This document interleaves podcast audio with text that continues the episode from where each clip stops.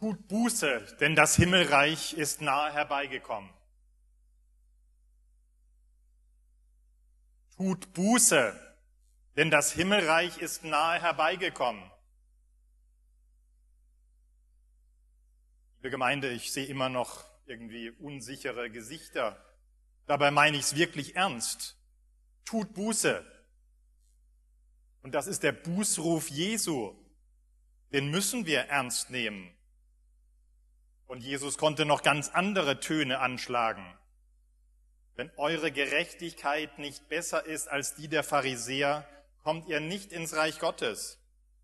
Oder wie dir Korazin, wie dir Bezeida. Und wie wir es öfters hier machen, fügen wir uns in die Reihe ein. Wie dir Auferstehungsgemeinde Mainz. Andere Städte hätten längst Buße getan, wenn sie so viel Wohltaten gesehen hätten wie ihr. Tut endlich Buße. Sie da hinten. Oder du. Ja, alle. Tut Buße.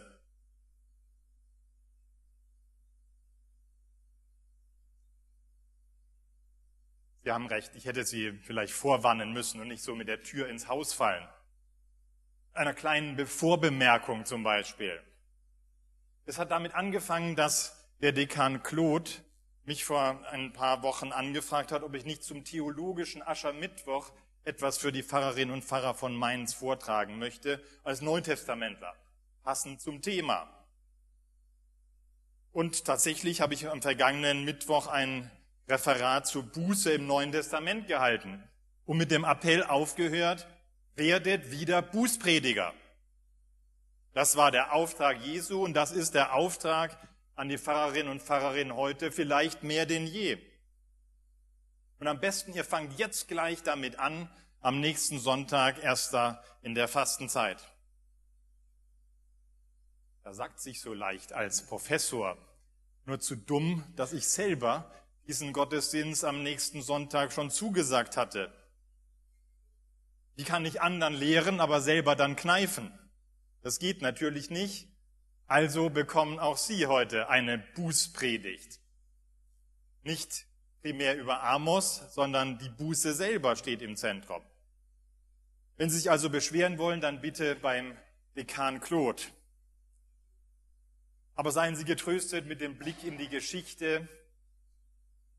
Die Invokavit-Predigt Luthers im Jahr 1522 war nicht nur eine Bußpredigt, sondern gleich acht Predigten hintereinander, acht Tage lang, mussten sich die Wittenberger jeden Tag eine Bußpredigt anhören. Ich frage mich, wer da am Ende noch da war. Heute also nur eine Bußpredigt oder um genauer zu sein, eigentlich drei Etappen einer Bußpredigt, die zugleich drei Phasen eines Bußpredigers widerspiegeln. Die erste Etappe, du musst Du musst Buße tun. Ja, sie schauen immer noch ungläubig und haben es vorhin vielleicht auch deshalb getan, weil sie gar nicht mehr wissen, was das heißt, Buße tun. Und das braucht sie nicht wundern. Das Wort Buße kommt heute so gut wie nicht mehr vor. Nicht in den Kirchen, aber auch sonst nicht. Blicken wir einmal in das sogenannte Wortauskunftssystem der deutschen Sprache und Geschichte. Und das ist eine Sammlung von Texten mit 13 Milliarden unterschiedlichen äh, Begriffen in verschiedenen Corpora. Und hier sehen Sie den Verlauf von dem Jahr 1600 bis ins Jahr 2017. Also ist ungefähr beim Nullpunkt jetzt langsam angelangt. Nicht ganz, denn es gibt einige Kombinationen und das lohnt sich nochmal genauer anzuschauen. Die Worte Bußen, Büße kommen noch vor, aber zum Beispiel insbesondere in Verbindung mit der Börse. Einbüßen von Prozentpunkten oder natürlich Bußgeldzahlungen bei Verkehrsdelikten. Buße ist kein Begriff mehr, der in unseren Kirchen noch gebraucht wird. Nicht einmal im Lutherjahr. Lassen wir einen Beobachter von außen, den Ökumenebeauftragten des Vatikans, Kardinal Kurt Koch, zu Wort kommen in seiner Bilanz zum Lutherjahr. Da sagt er, ich hatte wirklich den Eindruck, dass man den Aspekt Buße nicht mehr wahrnehmen wollte. Und das hat mich sehr irritiert, weil schon die erste These Luthers voll auf die Buße abgeht und das ganze Leben der Christen doch Buße sein soll. Und richtig, schauen wir mal in diese 95 Thesen oder sagen wir in die ersten drei. Und da sehen Sie schon ganz gleich am Anfang, da unser Herr und Meister Jesus Christus spricht, tut Buße, hat er gewollt, dass das ganze Leben der Gläubigen Buße sein soll. Und wie es dann weiter heißt, nicht nur Sakrament und Beichte, nicht nur innere, sondern äußere, sichtbare Werke der Buße. Aber jetzt wissen wir immer noch nicht, was heißt eigentlich Buße tun. Und da hilft ein Blick ins Neue Testament. Paulus schreibt zum Beispiel an die Korinther, dass er froh ist, dass sie Reue empfinden. Buße hat etwas mit Gefühl des Leidtuns zu tun. Buße ist tatsächlich Reue für vergangene Fehltaten, für vergangene Sünden. Buße ist aber auch mehr. Der erste Bußprediger im Neuen Testament war gar nicht Jesus, sondern das war Johannes der Täufer. Auch er sagte wortgleich, tut Buße, denn das Himmelreich ist nahe herbeigekommen. Und als sichtbarer Akt der Buße hat er die Taufe eingeführt, mit der alles abgewaschen werden soll, was früher war. Bußtaufe, eine radikale Abkehr vom früheren Leben und von allen Glaubensüberzeugungen, Werten, ein Sinneswandel. Wie radikal ein solcher Wechsel ist, das wissen einige Menschen hier in der Gemeinde besser als andere. Zum Beispiel, wenn man aus dem Iran kommt und alles hinter sich gelassen hat, ein radikales Umdenken, ein sich bekehren, was dann schließlich auch in die Taufe mündet. Das können Sie später vielleicht beim Kirchencafé nochmal genauer erfragen. Aber es geht nicht nur bei der Buße um das einmalige, sondern es geht um das, was immer wieder passieren soll. Es geht nicht nur um die Abwendung von, sondern auch um die Zuwendung zu. Da lesen wir zum Beispiel zur Rettung oder zur Wahrheit oder Buße zum Leben, zum neuen Leben. Es ist etwas, was also auf etwas hinführt. Und nicht selten wird es mit Werken in Verbindung gebracht, mit Früchten zum Beispiel. Deswegen hatte Luther durchaus recht, wenn er sagt, tut Buße. Buße ist also dreierlei. Es geht um Gefühl im Blick zurück. Es geht um den Sinneswandel in aktuellen Entscheidungen, um Umdenken und es geht auch um Handeln für die Zukunft. Insofern haben alle neueren Übersetzungen, wie Sie sie im Sonntagsblatt vielleicht schon gesehen haben, von diesem Wort Jesu, Matthäus 4, irgendwie recht. Es geht um Umkehr. Es geht auch um Bekehrung, Umkehr zu Gott, aufhören zu sündigen und es geht darum, das ganze Leben zu ändern. Meine Bußpredigt, also immer noch Etappe 1, heißt also, du musst dein Leben ändern. Früchte, Taten der Buße. Wie können die aussehen? Das ist gar nicht so schwer, wie wir immer denken. Denn erstaunlicherweise hat sich in den 2000 Jahren der Christengeschichte, oder nehmen wir Amos dazu, den wir gehört haben, zweieinhalbtausend Jahren so viel nicht geändert. Wenn aber jemand dieser Welt Güter hat und sieht seinen Bruder oder seine Schwester darben und schließt sein Herz vor ihm zu, wie bleibt dann die Liebe Gottes in ihm? 1. Johannesbrief. Was hilft's, liebe Brüdern und Schwestern, wie jemand sagt, er habe Glauben und hat doch keine Werke? Kann der Glaube ihn selig machen? Wenn ein Bruder oder eine Schwester Mangel hätte an Kleidung und an täglicher Nahrung und jemand unter euch spräche zu ihnen, geht in Frieden, wärmt euch und sättigt euch. Ihr gebt ihnen aber nicht, was der Leib nötig hat. Was könntet ihr ihnen dann helfen? So ist auch ein Glaube, wenn er keine Werke hat, tot. Und wir können noch viele Szenen dazusetzen. Endgericht. Wir sehen Menschen krank, nackt, gefangen. Stehen wir ihnen bei? Und was vielleicht damals noch nicht in der Dramatik sichtbar wurde, das ist unser Handeln im Angesicht des Klimawandels. Auch hier müssen wir radikaler unser Leben ändern. Sie wissen, was zu tun ist. Kein Fleisch, keine Flugreisen, kein Plastik und so weiter. Tut Buße. Du musst dein Leben ändern.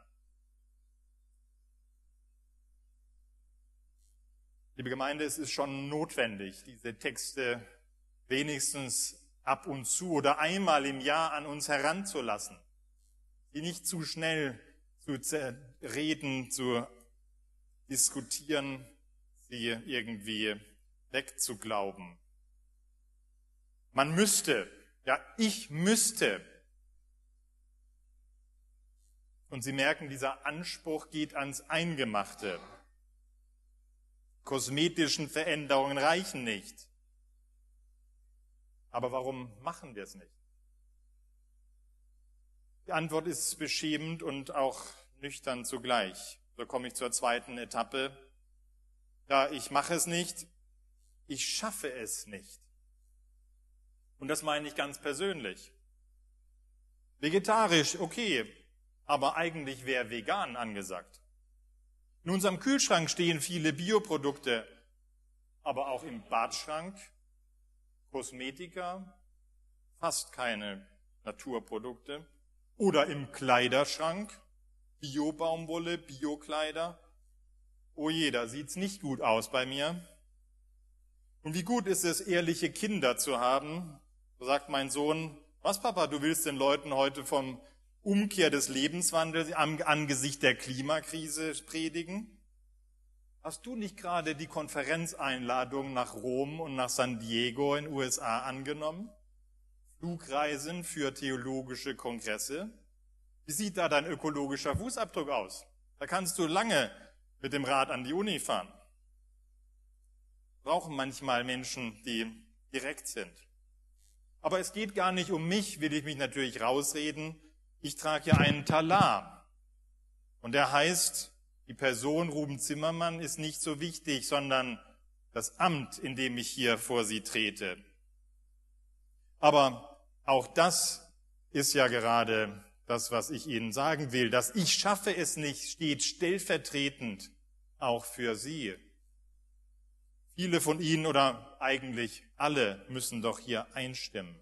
Wir kennen dieses Gefühl von Ohnmacht, von Zerrissenheit, ja von Schuld. Ich würde ja gerne, aber ich kann es irgendwie nicht, ich schaffe es nicht. Ja, und diese Ehrlichkeit ist irgendwie auch beeindruckend und ich komme in Zweifel mit meiner Bußpredigt. Wie soll ich ihn predigen, wo ich nur noch den Balken in meinem Auge sehen kann? wo sie sich doch bemühen.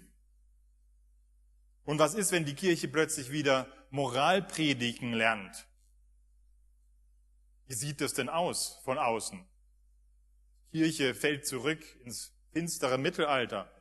Ein Buße, das geht einfach in der Kirche nicht mehr. Überlassen wir es vielleicht doch anderen, Peter Thunberg oder der Soziologin Annette Enzian, die ein Buch geschrieben hat, denn sie tun nicht, was sie wissen. Eine Soziologin. Aber das lässt mich doch irgendwie aufmerken, dieser eigenartige Titel. Und Sie haben es natürlich längst gemerkt. Es ist das Wort Jesu am Kreuz, das hier umformuliert wurde. Und vielleicht ganz zu Recht. Jesus müsste heute nicht sagen, Vater, vergib ihnen, denn sie wissen nicht, was sie tun, sondern Vater, vergib ihnen, denn sie tun nicht, was sie wissen. Aber wie gut, dass Jesus das am Kreuz gesagt hat. Die Bußzeit, die heute beginnt, ist auch Passionszeit, an deren Ende das Kreuz steht. Es ist das Holz auf Jesu Schultern. das uns die gute Frucht bringt, wie wir es gleich im Anschluss singen werden. Die Erde klagt uns an bei Tag und Nacht, doch der Himmel sagt, es ist vollbracht. Das gilt sogar, wenn die Erde auf den Abgrund zujagt. Das Kreuz entlastet uns von dem Druck, von der Überforderung, als müssten wir selbst die Welt retten. Das können wir doch gar nicht.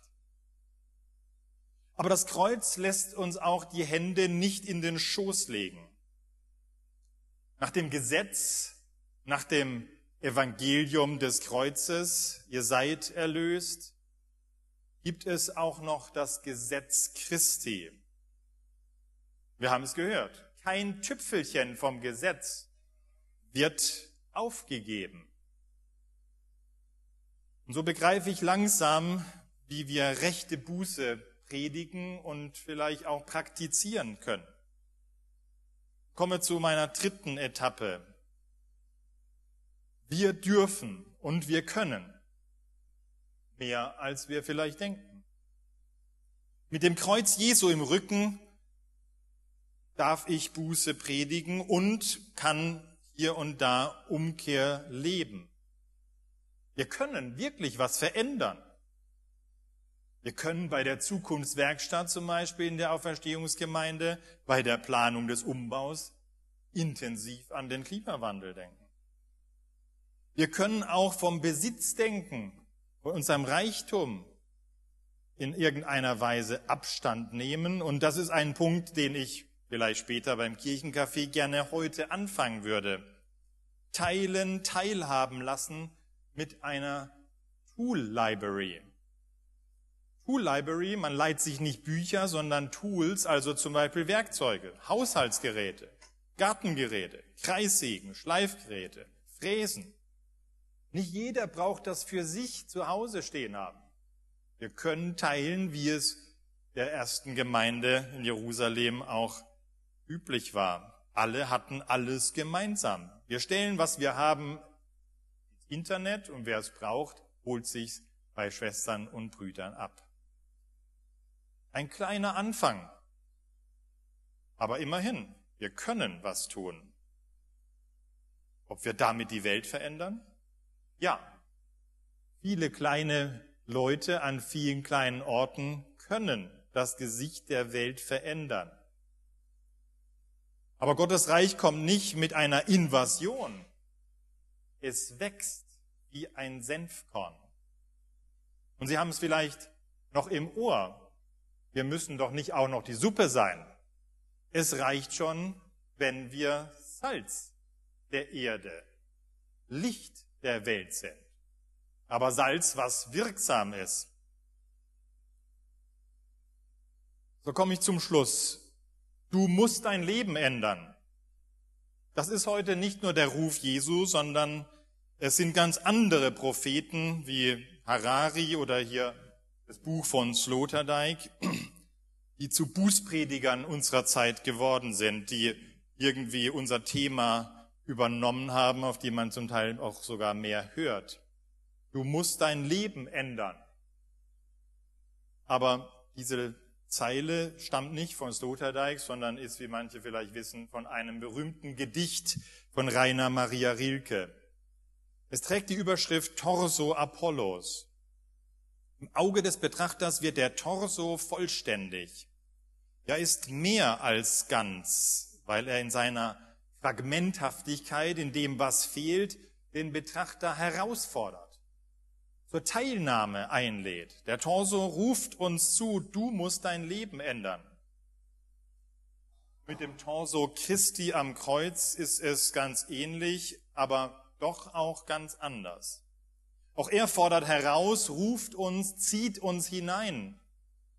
Der gebrochene Leib Christi wird in der Eucharistie ganz einverleibt von uns.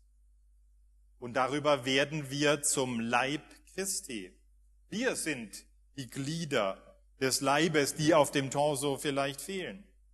Wir, unsere Gemeinde ist der Leib Christi. Und deswegen heißt es nicht, du musst. Oder auch nicht, ich schaffe es nicht. Vom Du zum Ich kommen wir am Ende durch Christus zum Wir. Wir. Wir können es gemeinsam. Und mit Christus. Denn Christus braucht auch uns, um lebendiger Leib zu sein. Und so schließe ich mit dem Gebet aus dem 14. Jahrhundert, das Sie vermutlich schon kennen, aber doch immer wieder mal hören müssen und dürfen. Christus hat keine Hände, nur unsere Hände, um seine Arbeit zu tun. Er hat keine Füße, nur unsere Füße, um Menschen auf seinem Weg zu führen. Christus hat keine Lippen, nur unsere Lippen, um Menschen von ihm zu erzählen. Er hat keine Hilfe, nur unsere Hilfe, um Menschen auf seine Seite zu bringen. Und der Friede Gottes, welcher höher ist als alle Vernunft, bewahre eure Herzen und Sinne.